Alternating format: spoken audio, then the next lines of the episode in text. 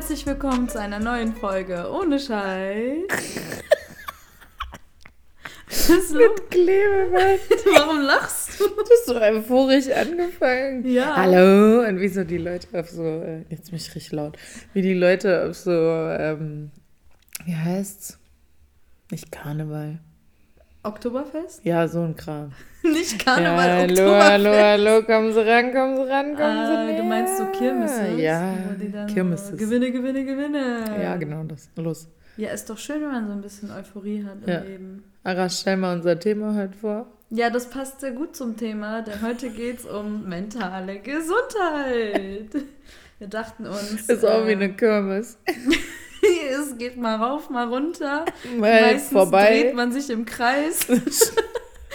Eigentlich gute Beschreibung. Einem ist oft schlecht. das stimmt. Oh, Einmal habe ich auf der Kirmes so richtig gekotzt. haben wir das nicht alle? Äh, Nicht wegen nicht- Alkohol. Ich war auf zu vielen Sachen. Das auch. Und dann wurde ich dachte, das tun schlecht. wir alle. Ich Ach dachte, das ist so. so ein Rite of Passage. Was ist denn ein Rite of Passage? Naja, halt, was man machen muss, um halt, weißt du, so. Ah, eine Recht auf eine Passage in einem Ja, Buch. nee. Was? Ich meinte so ein Schritt ins Erwachsenwerden. Ah, auf einer Kirmes zu kotzen? Ja, ein Schritt in Teil der Gesellschaft zu werden. Das ist Integration, auf einer Kirmes zu kotzen.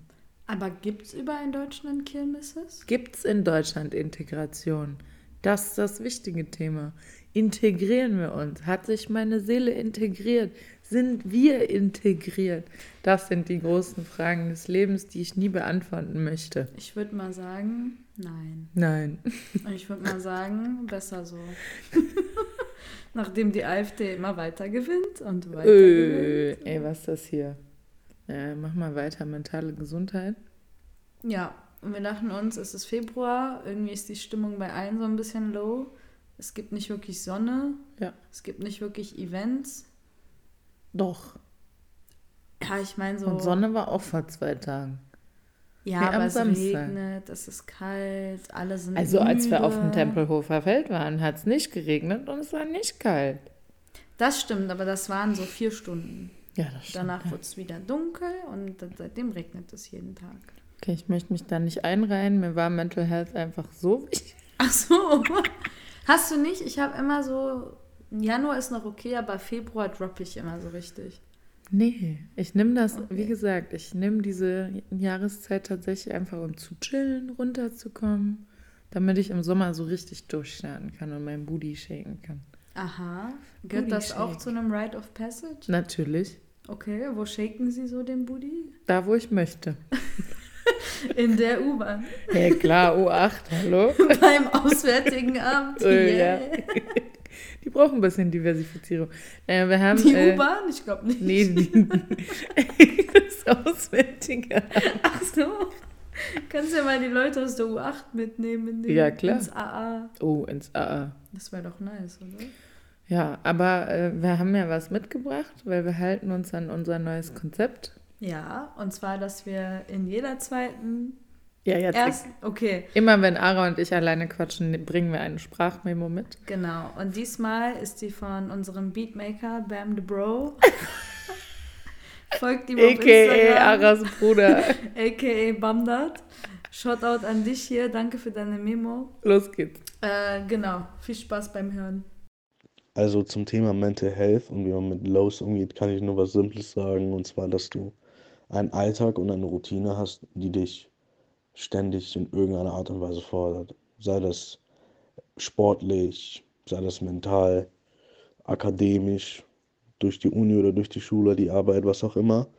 Aber dass du immer in einer kleinen Art und Weise beschäftigt bist. Und damit meine ich nicht, dass du 24 Stunden was zu tun hast, sondern dass du mindestens alle zwei oder drei Tage immer irgendetwas hast, was du oft machst und was dir weiterhilft. Weil ich habe das Gefühl, dass viele Leute, die ihre Lows haben, in diesen Lows einfach sehr unproduktiv werden, wenig machen. Und ich glaube, in Momenten, wo es dir nicht gut geht, ist es auch schwieriger, aktive Entscheidungen zu treffen. Und da ist es halt besser, eine Routine zu haben, weil du daran gewöhnt bist, was zu machen. Weil sobald ich zum Beispiel mal in Lows bin, bin ich motivationstechnisch halt sehr weit unten. Und sobald das passiert, habe ich auch das Gefühl, dass viele Sachen mir nicht Spaß machen. Und oft, wenn du eine Routine hast, du denkst über Sachen nicht nach, nach und, du- und du machst die. Und wenn es vor allem etwas Sportliches ist oder ein Hobby, was sehr gesund ist, ist eine Routine das Beste, was du machen kannst. Und deswegen, wenn du dich halt selber oft in Lows befindest, ist halt meine Meinung dazu, dass du irgendetwas findest, was dir Spaß macht. Und dass du das so oft machst, dass es einfach ein Teil deines Lebens wird. Bist du wieder bereit? Ja, bist Ja. du bereit?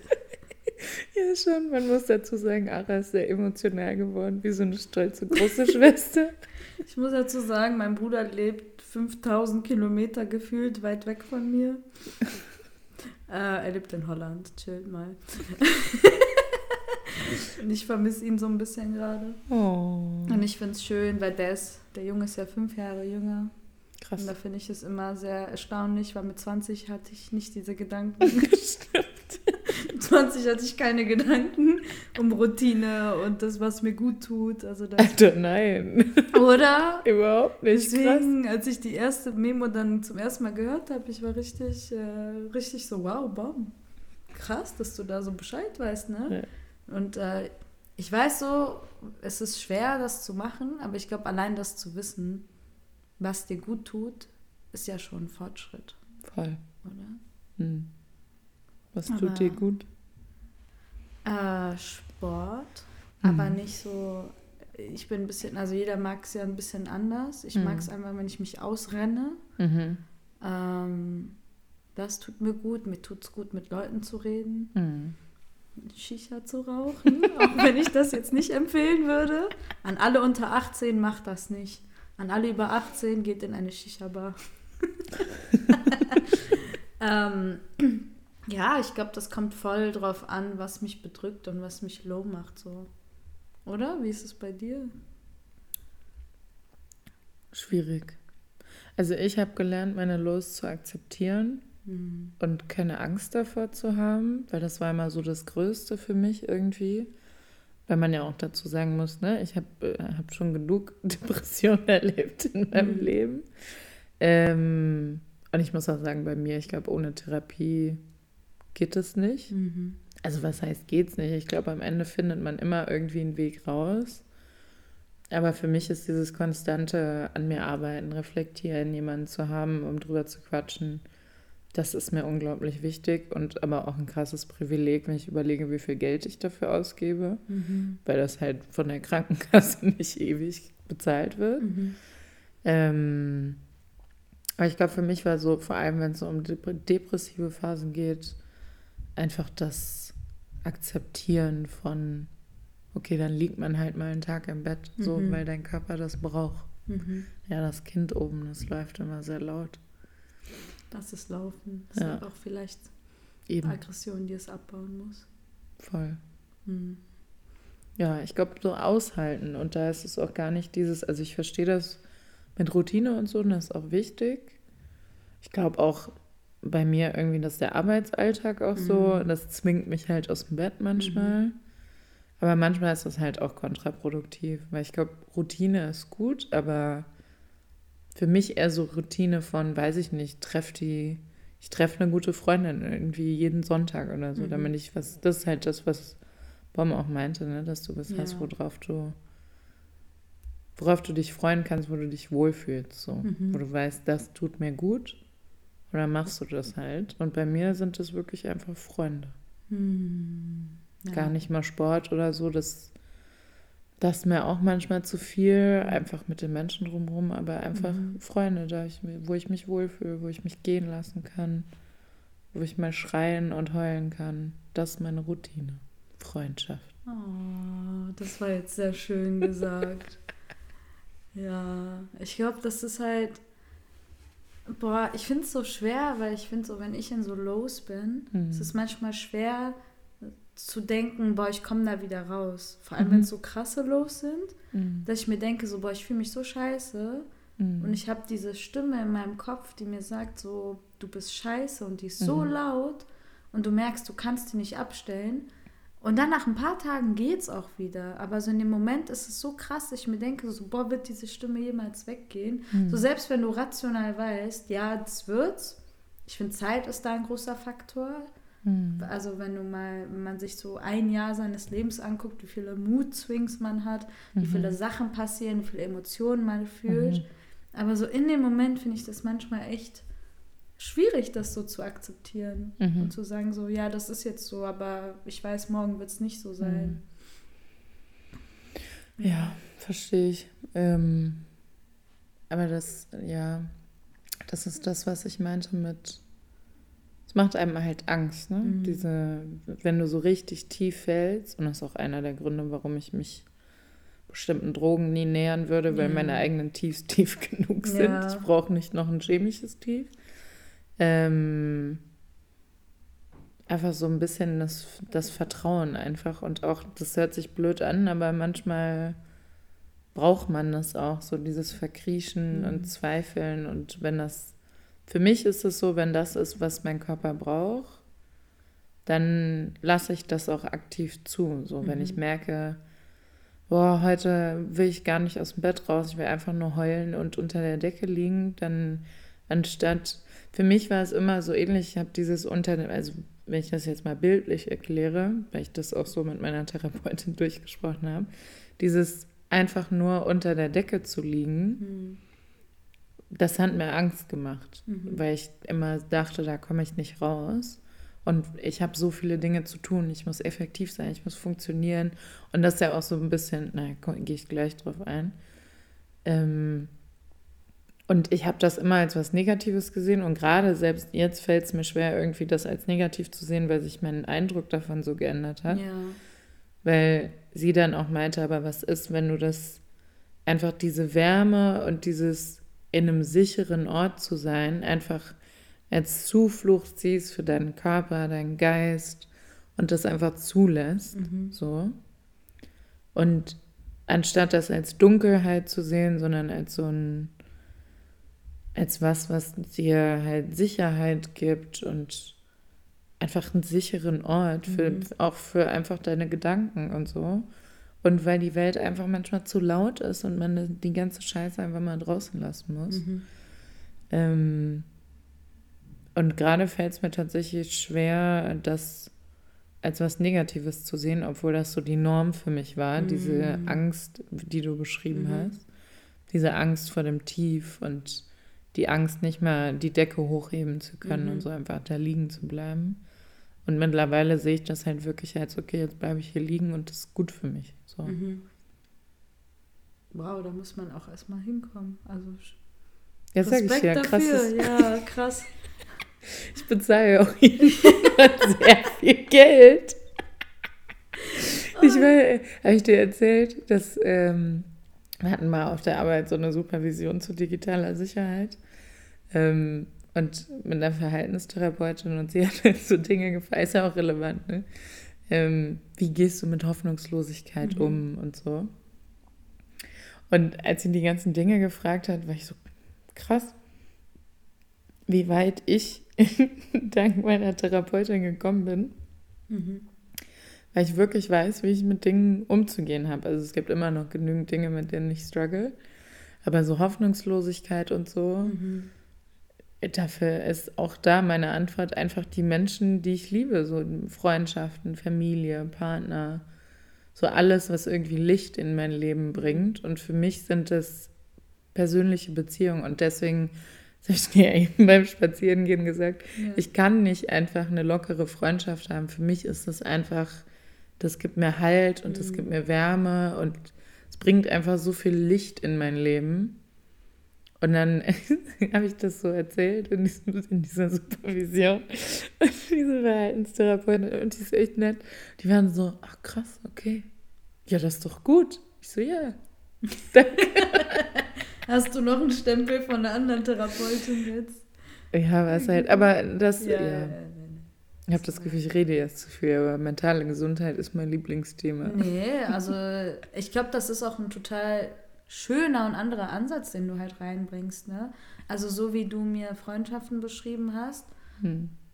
das habe ich noch nicht wirklich gehört von anderen. Ne? Also ich glaube, es so. gibt genügend Menschen, die das so. Ja, die das wahrscheinlich auch so haben, aber ja jetzt ich in meinen persönlichen Gesprächen. Mhm. Ähm, und ich finde das sehr schön, Freundschaften als sowas zu sehen, wie du sagst, wo du so Wärme von kriegst. Hm. Und das ist irgendwie was ist, wo du halt auch so, also wo man so Hoffnung rausschöpfen kann. Mhm. Ähm, weil ich weiß nicht so, ich habe manchmal das Gefühl, dass Freundschaften, vor allem in Zeiten von Social Media, vielleicht ist es so sehr meine Perspektive von früher, Hm. dieses Trauma von, oh, meine Freunde müssen cool sein, Mhm. meine Freunde müssen so die krassesten sein und Mhm. irgendwie, wen suche ich mir als Freund aus? Und das hat Mhm. natürlich viel damit zu tun, wie man sich selbst sieht, wie man seine Identität sieht. Mhm. Und Freunde spiegeln ja auch so ein bisschen dich selbst wieder und die Werte, die du halt gerade brauchst, Mhm. willst, wertschätzt in deinem Leben. Und das fand ich so krass bei mir selbst, dass ich irgendwann mit so 20 mir meine Freunde angeguckt habe im Bachelor und ich mit, da war ich noch nicht mit ihr befreundet, keine Sorge, ich meine nicht Ich dich. weiß das. Und mir dachte so, Ich weiß ja, wen du Ja, meinst. ich zum Glück, die können alle kein Deutsch. Doch schon. Ist doch egal. Ja, Mitarbeiter. Das können die schon wissen. Ich finde, ich meine, wir sind ja seitdem auch gewachsen. So. Nicht körperlich, aber seelisch. Also ich schon in die Breite. Boah. Das gehört auch zu mentaler Gesundheit, Ja, gute ja. Roasts. Nee, äh, genau, aber ich habe mich umgeguckt und dachte mir, kein Wunder, dass ich die ganze Zeit so unglücklich bin. Ich habe voll die scheiß Freunde. Also ich Mhm. Ja. habe keine Leute, die mir Wärme geben, die mir Unterstützung geben, Hm. sondern die haben genau das ausgebeutet, was ich halt die ganze Zeit von mir selbst dachte, dieses ich bin nicht gut genug. Mhm. Und ich deswegen mir Leute ausgesucht habe, die halt so auf Social Media cool aussahen oder die halt Mhm. bestimmten Normen entsprechen wollten. Ne? Ja, das ist ja auch für jeden dann auch anders. Und das zu realisieren irgendwie erstmal und zu merken, wie gut gute Freundschaften eintun und Mhm. dass es halt darauf ankommt, dass du dich selber wirklich kennen und lieben und verstehen musst zu einem bestimmten Grad. Mhm. Weißt, also jetzt nicht Ja, nach voll. dem Toxic Positivity Motto, aber in so eine, so eine innere Ruhe zu Mhm. haben, damit man das halt auch entspannt angehen kann. Und ich weiß nicht zum Beispiel, ob bei so, weil wenn ich mir angucke, wie meine Elterngeneration Freundschaften geknüpft haben, ich weiß gar nicht, ob die da so krass drüber nachgedacht haben, wie wir das jetzt tun. Ich habe eh das Gefühl, unsere Generation zerdenkt und reflektiert alles Ja. 5000 Mal mehr als die Boomer.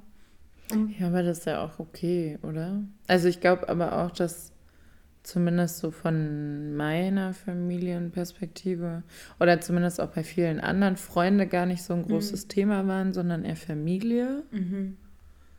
Und für mich aber Freunde Teil von Familie sind. Und das liegt aber auch daran, weil ich eine sehr kleine Familie habe. So drei Menschen basically. Mhm. Und das auch so ein, naja, so ein, nicht ein Festhalten, sondern ein Verankern für mich ist, dass ne, Freunde zu haben, die halt länger da sind, das ist jetzt ein sehr negativer Gedanke, aber Eltern sind Mhm. Ja, älter und sterben eventuell, Mhm. ähm, früher oder später.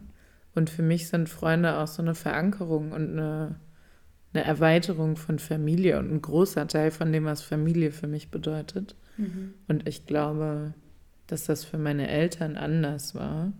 Und da Freunde vielleicht einen anderen Wert gespielt Mhm. haben oder bis man dann, es gibt ja auch, ne, so viele Menschen, die irgendwie bis gute Freunde haben, dann sobald sie eine Familie gründen, sind die irgendwie so ein bisschen weg. Mhm. Und das würde ich nie wollen. Ja. Aber vielleicht ist es auch so ein Generationending. Aber dafür müssen wir mit jemandem sprechen aus einer älteren Generation. Wie älter denn? Was, was wir Also so meine Mutti möchte ja unbedingt mal da sein im Podcast. Ja, Können lad sie, sie ja gerne mal ein. Jamile, Hoshumadi. Adame Trucesh.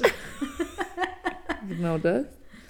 Ähm, naja, aber ich glaube, das hat auch gesellschaftlich einfach was mit ähm, Individualismus zu tun. Ne? Also ich glaube, Mhm. so eine gewisse Form von ich achte auf mich selber finde ich sehr gesund. Mhm. Und das mache ich ja auch. Und auch zu sagen, ne, du kennst mich ja, wenn ich merke von Anfang an, ey, die Person, ich glaube, das ist nichts für mich, dann lasse ich es auch sein. Ja. So. Ähm, auch wenn die Person vielleicht nett ist, aber irgendwo muss man halt lernen, was passt zu mir und was Ja, nicht. voll. Und womit kann ich arbeiten und womit nicht. So. Mhm. Ähm, und ich brauche Menschen um mich, die sehr viel lachen und sehr viel, sehr viel Freude in mein Leben bringen irgendwie, aber auch gleichzeitig so einen Tiefsinn haben. Mhm. Ähm, und, und mit die dich denen, abgrundtief nerven. Ja, genau, basically. ähm, ich, und ich glaube für mich, ich habe aus so viel negativer Erfahrung bin ich irgendwann in so krassen Individualismus abgerutscht und mhm. dachte, ich muss alles selber rocken und kann mich nur auf mich verlassen. Und das hat halt auch krass zu meiner sehr schlechten mentalen Gesundheit geführt.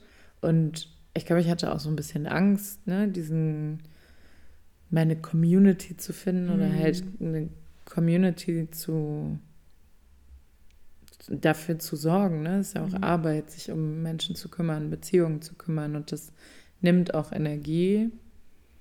Ähm, aber trotzdem irgendwie so die Balance zu finden, weil ich finde, so ein krasser Individualismus fällt dann in das rein, was du beschrieben hast. Und dann kommt digitaler Kram noch dazu und aber auch Opportunismus. So wie viel wenn du, vor allem wenn du älter wirst, so diese Frage von, was bringst du in mein Leben? Mhm. Und diese scheiß Vernetzung, von denen mhm. Millennials immer reden. Sei still. Ich kann nicht mehr. Ich kann nicht mehr. Ja, und eure Ver Vernetzung ist für mich Community so. Also ja. wenn, ich rede doch nicht mit Leuten, nur weil sie mir was geben können, mhm. so.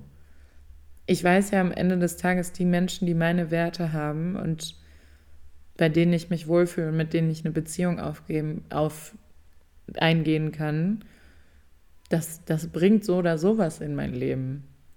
Und Job, den findest du auch so. Mhm.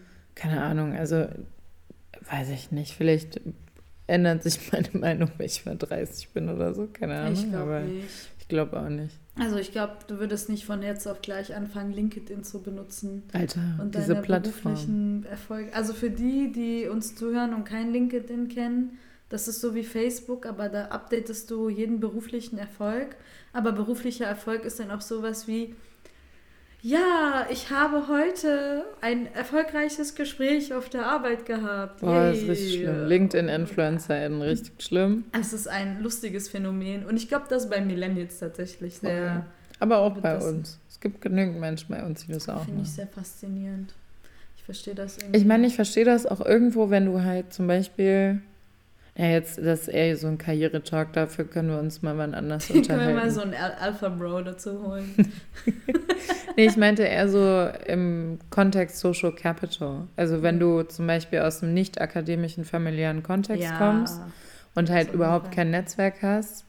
Ich meine, das ist auch ein krasses Privileg, dass wir in Berlin sitzen so und mhm. Menschen kennenlernen, weil Berlin ist halt so oder so vernetzt, ob du ja. das möchtest oder nicht. Ähm, aber was ich meine, ist eher so, wenn du das gar nicht hast, dann musst du dir das irgendwie, irgendwie anders bekommen. Und dann sind natürlich so Plattformen wie LinkedIn schon nice. Ja. So. Ja, das stimmt. Ich glaube, das Wichtige ist bei dabei, und ich glaube, das ist, war so krass meine Erfahrung, dass du das nicht auf deinen Selbstwert dann beziehst. Ja, ne? Weil voll. ich habe dann irgendwann gesehen, Leute in meinem Alter sind bei Forbes 30, unter ja. 30, haben das gemacht, studieren ja. Jura, machen voll. noch ein Business dann auf Instagram habe ich die ganze Zeit gesehen, wie Leute feiern gehen, mit denen ich eh nichts zu tun hatte. Mhm. Aber dann siehst du das und ja. denkst dir so, boah, warum bin ich nicht da? Warum wurde ja. ich nicht eingeladen?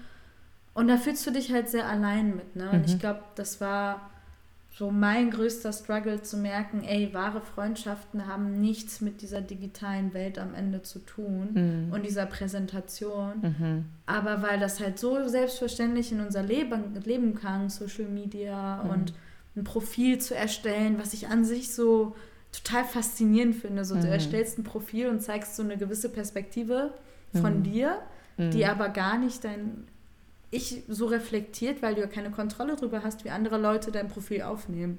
So am Ende des naja, Tages. schon. Also ich meine, du kuratierst ja deinen gesamten Feed. Ja, aber so am Ende kommt die Person ja mit ihrer eigenen Erfahrung, guckt sie sich das ja, an. Ja, du bist halt Projektionsfläche. Genau, ja. ja. Und das war so voll krass, mich da so rauszuziehen und zu denken, okay, mentale Gesundheit heißt auch, dass ich die Beziehungen nicht im echten Leben mhm. eingehe, nichts mit dem irgendwie zu tun haben. Mhm. Und das irgendwie nicht so zu vermischen, fand ich irgendwie, mhm. Hat mir sehr gut getan tatsächlich, ja, zu merken, voll. dass das eine nichts mit dem anderen zu tun haben muss und ja. ich nicht auf fünf Bildern markiert werden muss und nicht in jeder Story sein muss. Gott, wie peinlich so war dumm. das damals. Ja, mein Gott, so ich bin in dieser Facebook-Galerie nicht verknüpft. Ja, voll. Also, weißt du? Aber wenn du das so seit Und heute bin ich so, don't you dare tag me. Ja. Don't you do. Wehe. Man muss mich Jetzt fragen. Jetzt ich dich extra. Alter, nein, du musst mich fragen. Du weißt, ich habe dafür eine Consent-Form. Ah. Ich möchte nicht getaggt werden, ohne dass ich gefragt werde. Das habe ich auch an alle kommuniziert. Ach, stimmt. Ja, crazy times. Stimmt. Ja. Aber ähm, hier, was mir bei LinkedIn eingefallen ist und mentale Gesundheit, weil du das gesagt hast, ähm, ist Leistungsdruck. Also bei uns ist ja, ja Leistungsdruck nochmal komplett anders. Hallo, ich habe voll Angst. Ähm, Leistungsdruck nochmal komplett anders, weil du mhm. halt A, so viel Vergleich hast. Mhm. Und aber auch, weil ich finde schon, dass jetzt mal im Vergleich zu dem, zu früheren Generationen der Leistungsdruck auch einfach höher geworden ist. Mhm. So. Oder? Also ich meine, was du jetzt, wenn ich ans Akademische denke, wenn du in der Bibliothek gesessen hast, weiß ich nicht, in den, in den 80ern, ähm, und keinen Zugang zu 3000 Papern gehabt hast oder 30.000 oder weiß mhm. was ich, wie vielen Papern zu einem Thema, dann musstest du, hattest du auch nicht die Erwartung, das alles lesen zu müssen. Und jetzt hast du so viel Stoff und so viel, weil es zugänglicher geworden ist, was auch gut ist. Aber dadurch erhöht sich halt auch der Druck und von dem, was die, umso mehr Möglichkeiten, umso mehr Weißt du, auch irgendwie alles ja. zieht dich in alle Richtungen. So eine Lähmung tritt dann. Ja, und auch das, wir müssen immer noch für jeden Job ein personalisiertes Bewerbungsschreiben ja. schreiben, wo ich mir so denke, Alter, ich bewerbe mich auf 120 Jobs, um einen zu bekommen. Du möchtest, dass ich für 120 Orgas einen personalisierten Bewerbung, wo lebe ich mich? Mhm. Also, weißt du, also der Druck ist so hoch und dann hast du, wie du gesagt hast, Leute in unserem Alter, mit denen du dich dann vergleichen kannst, weil du siehst, mhm. die zwar den gleichen Abschluss haben, aber schon drei, ähm, drei Praktika im Auswärtigen Amt oder so. Mhm. Und dann musst du dir überlegen, okay, wie kann ich mit denen mithalten? Dann, okay, dann mache ich noch ehrenamtlich mhm. da was, dann mache ich noch da was. Und für mich war es so, das finde ich auch so krass an Berlin, wenn du Leute aus Berlin triffst, haben wir ja eben auch mhm. drüber gesprochen, dass Strukturen, die dir eine Möglichkeit geben, einfach fehlen in bestimmten Regionen. Ja, und Fall. in ländlichen Regionen, da wo ich aufgewachsen bin, gab es nicht so viel. Ich kann froh sein, dass ich mit 16 gesagt habe, komm, ich mache jetzt mal ein Cambridge-Zertifikat in der mhm. AG, ohne großen Ziel vor Augen gehabt zu haben. Aber ohne das hätte ich halt nicht im Ausland studieren mhm. können, bla bla bla. Oder auch dieses, dass dir jemand hilft, ein Praktikum zu finden oder dass dir jemand hilft, ein Studium zu finden. Oder dass du hier auf Log einfach Leute triffst, die dann zu einem ganz neuen Netzwerk wieder Connections Voll. haben. Das finde ich, also das liebe ich an Berlin. Ja. Aber deswegen denke ich mir so krass, wenn ich hier aufgewachsen wäre. Ja. Das Leben wäre irgendwie ganz, also jetzt kein Hate an Krefeld oder so, aber es ist halt einfach anders. Voll, du hast andere Opportunitätsstrukturen. Ja, und das finde ich halt schwer, weil das finde ich schwer, wenn du das weißt. So logisch kannst du das nachvollziehen, mhm. aber am Ende leben wir ja nur einmal. Mhm. Und diesen, diesen, sich nicht ständig diesem Vergleich mhm. rauszusetzen, das impactet, also mich mhm. impactet das total in meiner mentalen mhm. Gesundheit, weil ich mir die ganze Zeit denke, nicht die ganze Zeit, aber in so Momenten bin ich dann so, krass, die Person ist hier geboren und deswegen ist sie hier mhm, und deswegen macht mhm. sie das voll. und ist hier und hat diesen Style und diese, weißt du, und man äh, irgendwo gehört das, glaube ich, auch zur Evolution, dass man sich Boah, krasses Wort. Vergleicht, keine Ahnung. Weiß ich jetzt nicht, ob ich, ich das evolutionär nicht, zurückführen würde. Ja, so Survival, also Überlebensmodus so ja, ein bisschen. Ich, ne? Charles Darwin auch questionable theory. Ja, also. das meine ich gar nicht. Ich meine eher so dieses, ich habe jetzt dieses Wort gedroppt, deswegen erkläre ich mal, wie ich das meine. Ich glaube, früher ging es halt wirklich um so Überleben. Du bist in, in, du bist in einer kleinen Gruppe, ja. man lebt im Wald oder so, ganz früher. Ich rede jetzt von der anderen. Aber was machst du hier? Evolutionslehre? Nein, nein, nein, warte, warte. So ganz früher, ne, wo ja. wir Jäger und Sammler waren. Ja. Da ging es ja darum, du bleibst in einer kleinen Gruppe, du hast eine Gemeinschaft. Wo Frauen auch Jäger waren. Genau, JägerInnen und SammlerInnen. Und du hast halt gejagt, du hast dich versorgt und mhm. da ging es halt ums Überleben. Mhm. So, die Gene, die uns damals geholfen haben zu überleben, diese Information auf, den, der, auf der DNA, die ist ja immer noch in uns. Das sind ja nur 10.000 Jahre, da haben wir uns nicht verändert. Das heißt, anstatt, wir haben immer noch diesen Überlebens, Überlebensinstinkt, aber anstatt, dass wir halt Jäger-Sammler sind, sind wir in sicheren Orten. Wir müssen uns keine Sorgen machen um Essen, um Dings. Geld ja, aber das meine ich jetzt nicht so.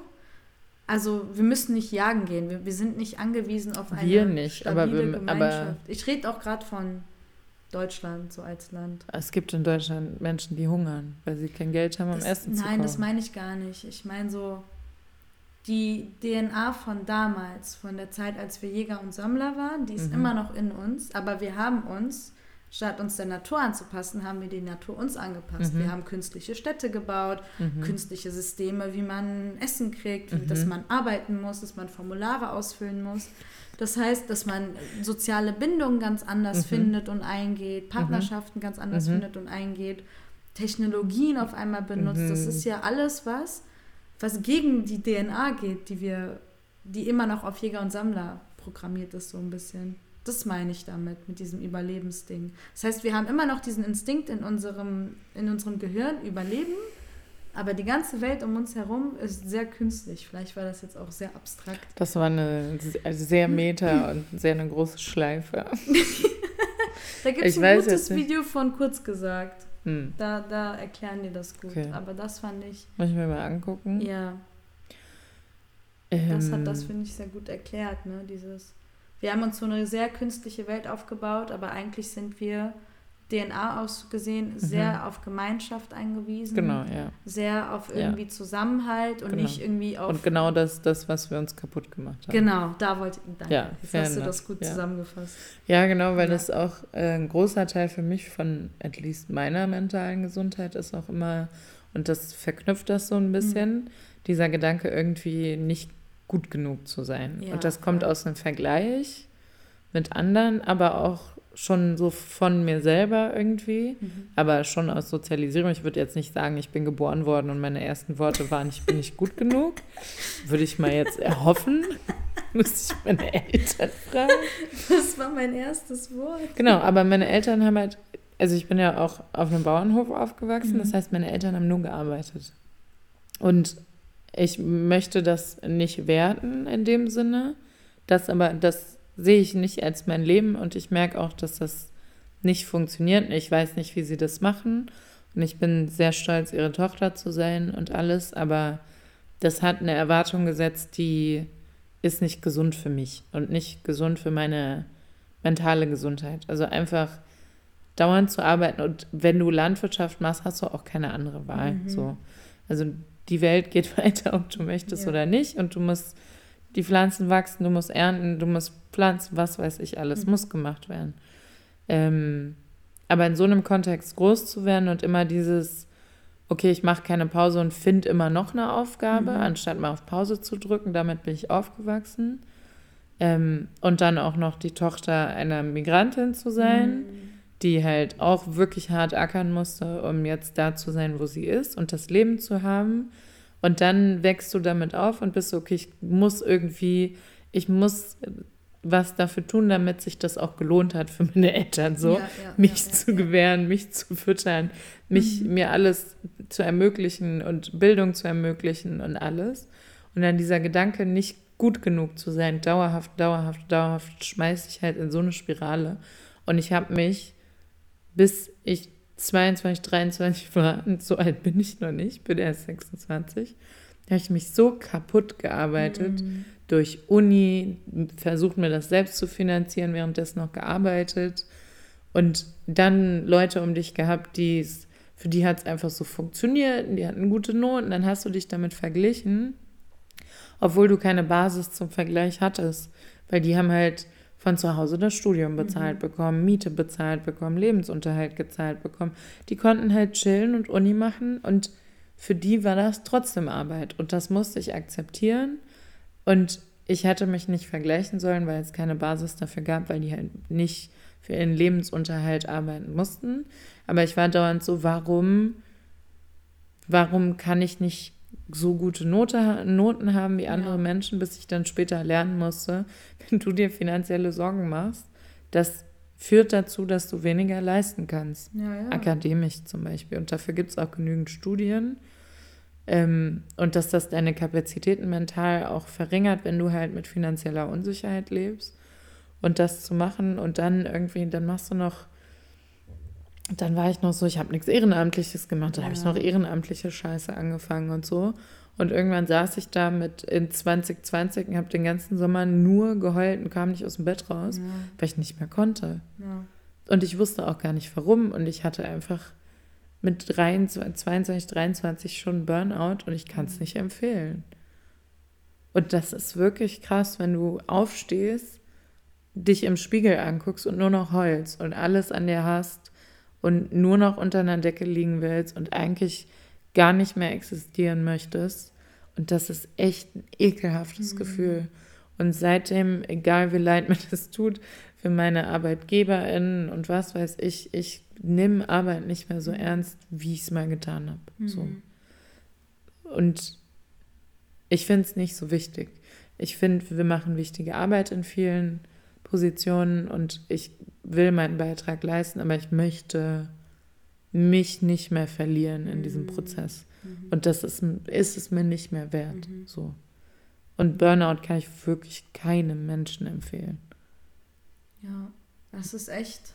Ich finde das voll. Also danke, dass du das teilst. Ach ja. Aber es ist, äh, es ist krass, wenn du dran denkst. So, ich hatte Gespräche oft mit älteren Generationen und für mhm. die wäre es so, nee, du musst halt hart arbeiten. Mhm. ist egal, wenn du einen Burnout kriegst. Es ist egal, wenn du das machst. Und weil da diese Mentalität irgendwie ganz anders mhm. ist. Da ist dein Leben so auf Arbeit ausgerichtet. Mhm. Und ich finde es eigentlich so gut, wie du auch sagst, dass unsere Generation, mhm. wir halt langsam realisieren, ey, es muss nicht so sein, weil die mhm. Strukturen es auch anders anbieten. Cool. Und dass du das dann realisiert hast, und ich kann mir auch gar nicht vorstellen, weil mit Anfang 20 sagt dir ja auch vor allem die Gesellschaft in Europa so, das ist die beste, beste Jahre deines Lebens. Mhm. So, du musst Spaß haben, du musst das machen, dies machen. Mhm. Und dass du, weißt du, und dass du das irgendwie jetzt realisiert mhm. hast, wo viele Leute sich immer noch diesen Druck machen, nee, ich mhm. mache jetzt weiter und versuche da in diese Box reinzupassen, in die eh mhm. niemand reinpasst.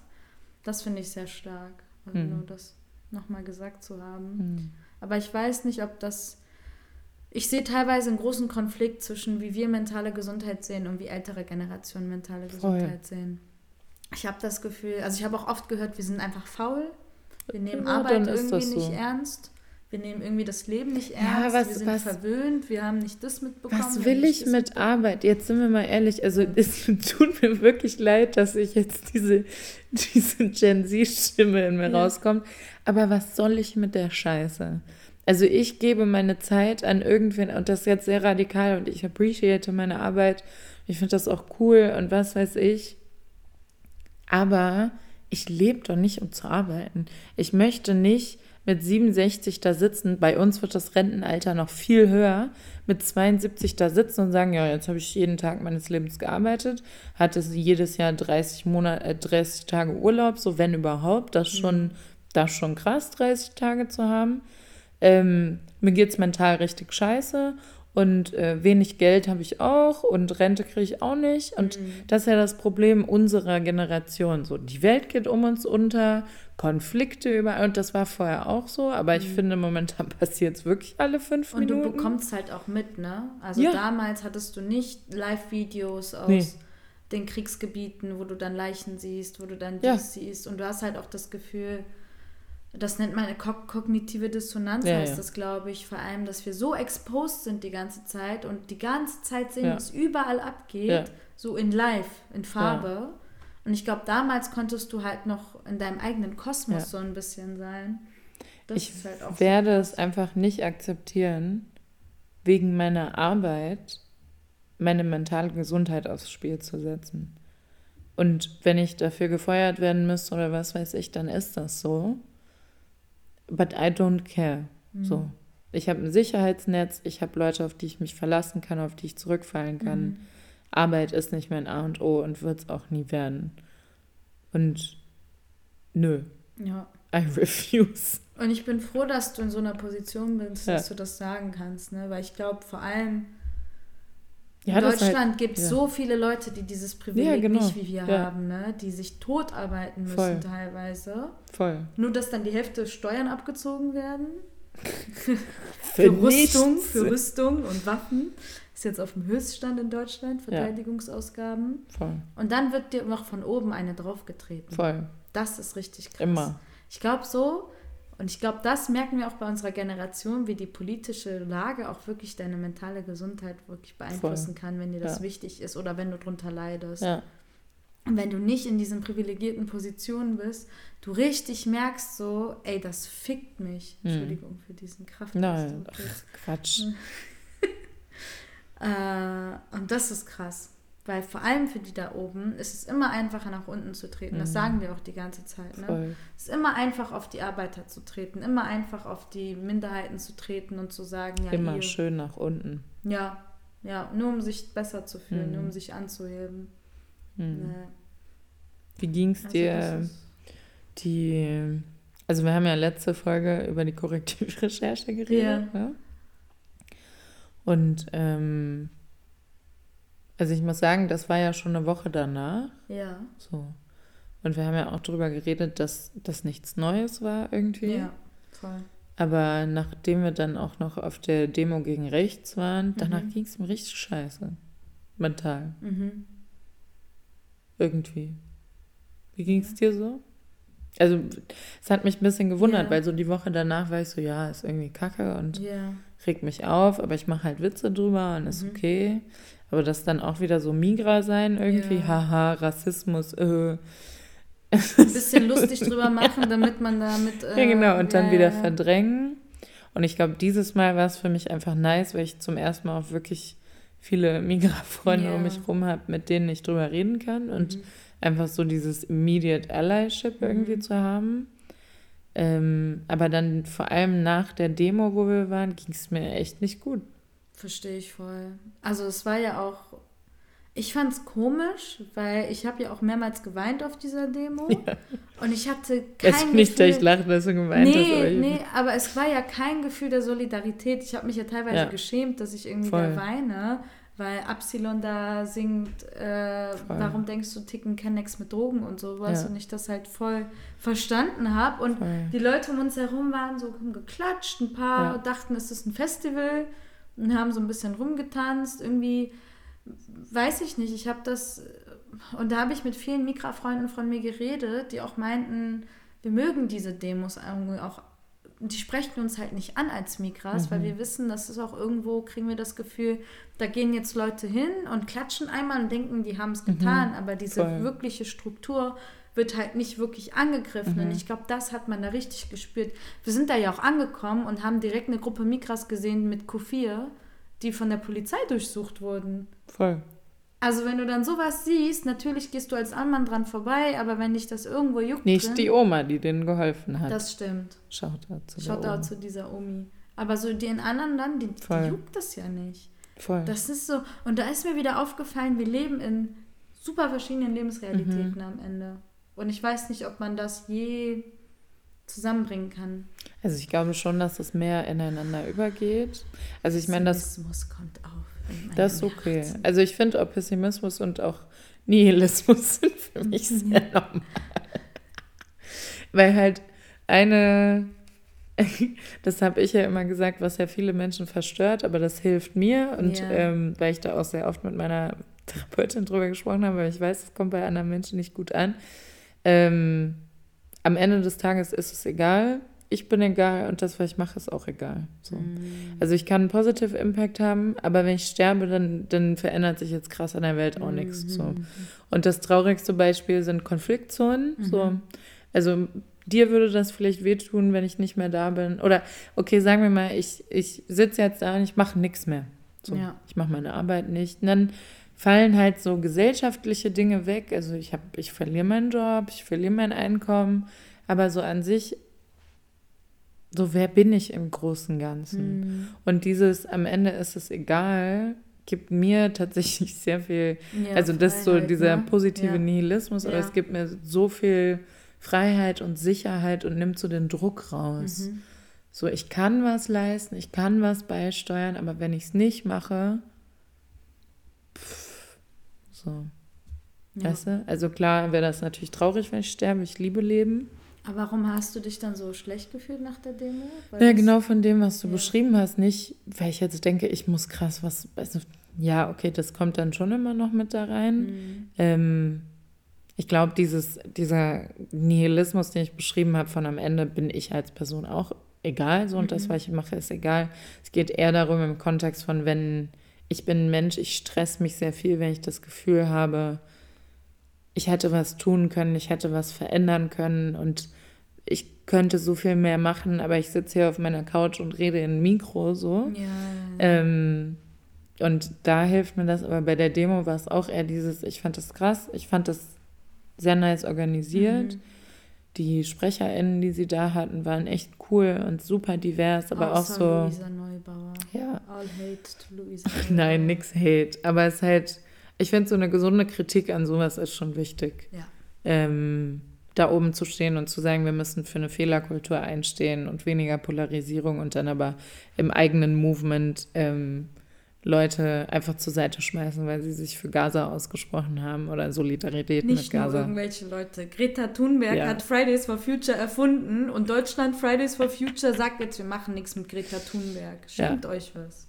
Ja, und dann braucht man auch nicht über Fehlerkultur sprechen. Nee. So. Also das da sind wir auch gegangen. Das waren wir so, nee. Reicht jetzt.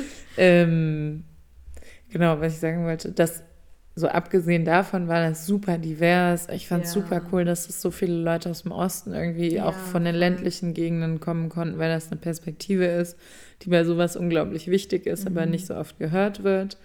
Ähm, und auch zum Beispiel viele schwarze Menschen da waren auf der Bühne, was ich richtig cool fand. Aber zum Beispiel, als dann die eine schwarze Frau von der Initiative United Women and Girls, glaube ich, e.V., ja ähm, Von Brandenburg, sie, ne? Der, genau, aus ja. Brandenburg. Als sie gesprochen hat, waren halt jede Menge weiße Deutsche um uns rum, mhm. so Kartoffeln, die dann einfach so gelächelt haben, weil sie halt super, was du jetzt stereotypisch sagen würdest, so One Love mäßig gesprochen ja. hat. Und ich fand das aber super, super stark und so empowernd und dann aber so eine ältere weiße Frau vor dir stehen zu haben, die das belächelt. Ja so, ach, guck mal, die reden Ja, ja, so aber dann bei einer Demo gegen rechts, wo ich mir so denke, was machst du hier? Also das, was du beschrieben hast und auch dieses Gefühl von, auf der Bühne war es nice, mhm. aber in der, in der Menge habe ich keine Solidarität nee. gespürt. Und ich habe genauso wie du das Gefühl gehabt, ich gehöre hier nicht hin. Ja, Menschen stört das. Ich hatte auch immer dieses Bedürfnis, halt an bestimmten Stellen so richtig laut zu schreien und mhm. zu klatschen und das zu zu, ne, zu zeigen, ey, das ist ein guter Punkt. Und ich fand das so krass, dass andere Leute das nicht gemacht haben. Die wurden ja auch angeguckt. Genau, aber dass also ich halt so das ja Gefühl hatte, ich musste überkompensieren. Ja. Und danach war ich halt so exhausted, weil ich mir so dachte, wie viel Antirassismusarbeit muss man eigentlich noch leisten? Und das Ding ist, wie viel eigentlich von uns indirekt, also was nicht mal verlangt wird, aber wie viel wir indirekt machen. So. Und das denke ich mir auf der Arbeit und in anderen Kontexten. Und wenn ich dafür jetzt gefeuert werde, I don't care. Aber so viel Schattenarbeit, die man irgendwie ja. macht und so viel, was man aufnimmt und so, ey, das geht gar nicht. Und versucht irgendwie das anzugehen oder allein diese Mikroaggression, Microaggressions, also kleine Mini-Aggressionen dir gegenüber, wenn es jetzt Rassismus ist, Diskriminierung, Klassismus, Sexismus, was auch immer Ismus, weil es so viele gibt. Und leider sind wir Menschen, die intersektional davon betroffen sind und ja. aber trotzdem noch in einer privilegierten Position sind. Ja. Aber trotzdem, wie viel mentale und emotionale Arbeit man da reinsteckt. Und dann on top willst du auch noch, dass ich dir irgendeinen Report schreibe. Ja, ja. So. Also jetzt auch gar nicht, glaube ich, um, um um zu sagen, so, boah, das ist so exhausting und wir sind ja so voll die Opfer. Aber ich glaube so, weil ich glaube, so wird man dann schnell in so eine Schublade ja. gesteckt, ne? So, ah ihr wollt euch ja als mhm. Opfer sehen, ihr wollt voll. euch ja so sehen, ihr wollt ja meckern.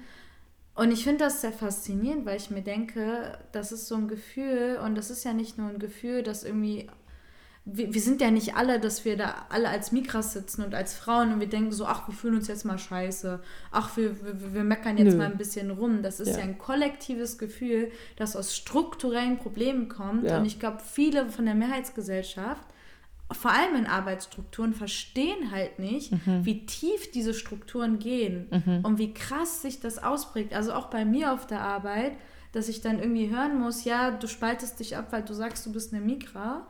Und das ist dann halt was, was ich jetzt und da wird ja nicht mal bedacht, so wie krass das mit der Korrektivrecherche mhm, und, und, ich voll. arbeite ja auch in einem politischen Kontext. Ja, same. Ist voll egal. Die einzigen, die mich verstehen, sind andere Migras so. Und da denke ich mir, das macht mir Sorgen. Es ja. sollte doch nicht so sein, dass ich das Gefühl habe, dass ich gesagt bekomme, du spaltest dich ab, weil du bist eine Migra und dann muss ich die Arbeit leisten für alle. Ja. Und weißt du, so, und da muss man so seine eigenen Gefühle unterdrücken, um wieder ja. reinzupassen. Ja, du musst in deren System reinpassen. Du darfst nicht aus der Tan Reihe tanzen. Das ist wie als ich das nach echt, äh... diesem Diversitätstraining da saß und mir dachte, warum haben wir das jetzt nochmal gemacht? Und ich mich so schlecht gefühlt habe, dass ich ja. das überhaupt angestoßen habe. Ich so hä, warum? Also ist auch voll okay. Ich schieb voll die Paranoia. Und äh, jetzt, jetzt machen wir diesen emotionalen Raum miteinander auf, obwohl irgendwie keine Probleme da sind und wir kreieren Probleme. Und wie schnell man sich irgendwie als Mensch, der so sozialisiert wurde, sich sofort davon irgendwie das so schnell versucht zu verdrängen und vergisst so, hä, warum? Es gibt doch gar kein Problem. Ja. Und aber vorher so krasse Aggressionen ja, ausgehalten hat. Und ich weiß noch, wie es mir im November und Dezember ging. Mir ging es richtig scheiße deswegen, ähm, wegen allem, was passiert ist. Und das aber dann so zu vergessen und dann die Schuld auf sich zu ziehen, das, was du gesagt hast, okay, ich habe mich voll in die Opferrolle begeben, ja. ich habe mich abgegrenzt, die sind doch alle voll nett, ja. anstatt dass, ja, die sind alle nett und das ist auch toll und das ist eine gute Umgebung und trotzdem kann das andere existieren. So, ich bin rassistisch sozialisiert worden, mhm. genauso wie du, genauso ja. wie die Person da hinten, so das ist normal. Und wir müssen lernen, darüber zu reden, wir müssen lernen, darüber zu kommunizieren. Und ich finde aber, dass man, dass Menschen einfach nicht merken, genauso wie bei Frauen, die so viel Care-Arbeit machen, mhm. dass man bei Migras in Deutschland oft nicht merkt, wie viel Antirassismusarbeit viele machen tagtäglich, ohne dafür irgendwas. Ich finde schon, in einer kapitalistischen Gesellschaft könnte man dafür was verlangen. Ja, so. auf jeden Fall. Ähm, Weil wir verlangen ja für, wir verlangen ja für Essen. Ja. Irgendwas. Basically. Und ich, mir ist nur zu noch was eingefallen. Meine Mutter war ja hier und meine mm. Mutter arbeitet ja als Altenpflegerin. Mm. Also ich finde, sie ist auch so, siehst du bestimmt deine Eltern auch so, aber für mich ist meine Mutter so eine Säule der Gesellschaft. Mhm. So ohne ihre Arbeit nichts. würde nichts wirklich laufen, ja, ne? weil wir halt auch eine alternde Gesellschaft haben. Dann habe ich meiner Mutter gefragt, weil sie hat auch echt mit Mikroaggressionen und teilweise krassen Aggressionen mhm. auf der Arbeit zu kämpfen. So, Mom, wurde dir jemals deine Stärke angesehen, dass du zwei Sprachen sprichst, dass du mhm. zwei Schriften lesen kannst, dass du zwei Kulturen verstehst mhm. und dadurch dein Gehirn halt auch mhm. aktiver ist und du krasse Multitasking, also jetzt nicht zu sagen, dass Leute, die das nicht können, nicht sind, aber so, mhm. dir wird ja immer gesagt, wenn du eine Zweitsprache hast und das ist so Nahe Osten, Afrika, Asien, also jetzt nicht Europa oder ja, USA, ja. dass das ein Nachteil ist. Ja. Und sie hat mich so angeguckt, weil so, nee, es wurde immer als Nachteil gesehen. Mhm. Es wurde immer als Nachteil gesehen, dass du irgendwie, dass ich diese andere Sprache kann. Und ich denke mir, wie krass ist das bitte schön? Und ich verstehe erst jetzt, was das so wie viele das denken. Voll. Und wie, wie, wie krass das eigentlich ist, dass du, wenn du, wenn du aus dieser bestimmten Demografik kommst, und meine Mutter arbeitet ja hier schon seit 35 Jahren, sie mhm. ist 35 Jahre lang die ganze Zeit das Gefühl hat, boah, mhm. es ist ein mhm. Nachteil, dass ich zwei Alphabete lesen kann, dass ich Phase. Also da muss man ja auch erstmal das, ja, das, das, das, Aufarbeiten und Voll. Verstehen. Und das mhm. ist jemand, der tagtäglich, sie schuftet sich zu Tode da in ja. ihrem Job, ne? Ja. Ja. Also das ist mir noch dazu eingefallen, weil du meintest, so diese Schattenarbeit, die wir machen, das ist für mich genauso, diese Schattenkapazitäten. ja, ist ja so, diese nicht genutzten Dinge. Ja. Also ich glaube, was das Ganze so ein bisschen abschließt, ist, und das ist ja auch was, was ich so, was vielleicht auch erklärt, warum mir manche Dinge einfach mittlerweile so ein bisschen am Arsch vorbeigehen. Mhm. Ist einfach, dass mentale Gesundheit in dem System, in dem wir existieren, bei so vielen Menschen schlecht ist wegen diesem System. Ja. dann können wir uns in Hilfsstrukturen versuchen zu retten, die zum Beispiel Therapie, die uns dann aber nur so weit helfen können, bis wir wieder funktional fürs System sind. Dann gehen wir wieder zurück in dieses System und du kannst in diesem System nicht glücklich sein. Und da denke ich mir dann so, fuck you, dein System ist mir scheißegal, ich baue mir mein eigenes auf, ich baue mir meine Community auf, ich suche mir meine eigenen Wege, wo ich glücklich bin, meine eigene Arbeit, wo ich glücklich bin. Und es tut mir leid für dich, meine Zeit jeden Tag herzugeben, um für dich Geld zu generieren und deine, weißt du, so als Arbeitgeber, das ist mir dann einfach nicht so wichtig. Mhm. Und wird es auch nicht sein. Ich werde jetzt nicht all meine Energie und nochmal on top, on top, on top nochmal was draufhauen für jemand anders. So, mhm. darum geht es nicht in meinem, in meinem Leben. Und wenn es für jemand anderen ist, dann möchte ich, dass, dass das meine Freunde sind oder wirklich, damit es jemandem besser geht. Ja. Nicht, damit wir noch irgendwas publizieren oder da noch irgendwas extra machen oder uns da noch vernetzen. Das ist mir dann einfach nicht wichtig. Und das Problem ist und bleibt einfach, in diesem System kannst du mental nicht gesund sein. So. Kapitalismus bedeutet Ausbeutung. Und was bedeutet das? Revolution, Revolution. genau so. Und damit hören wir jetzt diese Folge auf. Auf jeden Fall. Und Shoutout zu der Arbeiterklasse und alle, die sich jeden Tag arbeiten, totarbeiten, weil sie es müssen. Ja. Ihr macht mit bei der Revolution. Ja, genau. Aber du kannst in diesem System nicht mental gesund sein. Und deswegen funktioniert Therapie in diesem System auch nicht, weil du im Endeffekt nur therapiert wirst, um dann wieder zu funktionieren. So. Ja. Und dann brichst ja. du wieder. Und ja. am Ende des Tages kann es nur die Veränderung dieses Systems sein. Ja, Revolution und frohen Valentinstag. Jo. für alle, die da draußen, weil heute ist Valentinstag, das ist noch meine letzte Anekdote heute, das oh, habe ich voll ja, vergessen reinzubringen, die keinen Valentinstagsschatz haben. Wir schicken euch eine virtuelle Umarmung und für die, die keine Umarmung wollen. Und nehmt nächstes Mal eine einfach. virtuelle Rose. Und nehmt Nein. nächstes Mal einfach an der Demo Rache am Patriarchat teil, dann geht es euch besser. Auf jeden Fall. Wir sehen uns da. Nichts kapitalistischer Kapitalismus Liebestag. Alles Gute zum nicht kapitalistischen. Zum kapitalistischen Liebestag. Zum kapitalistischen. Kapital okay, wir Revolution. Okay, ciao. Zur Revolution. Ciao.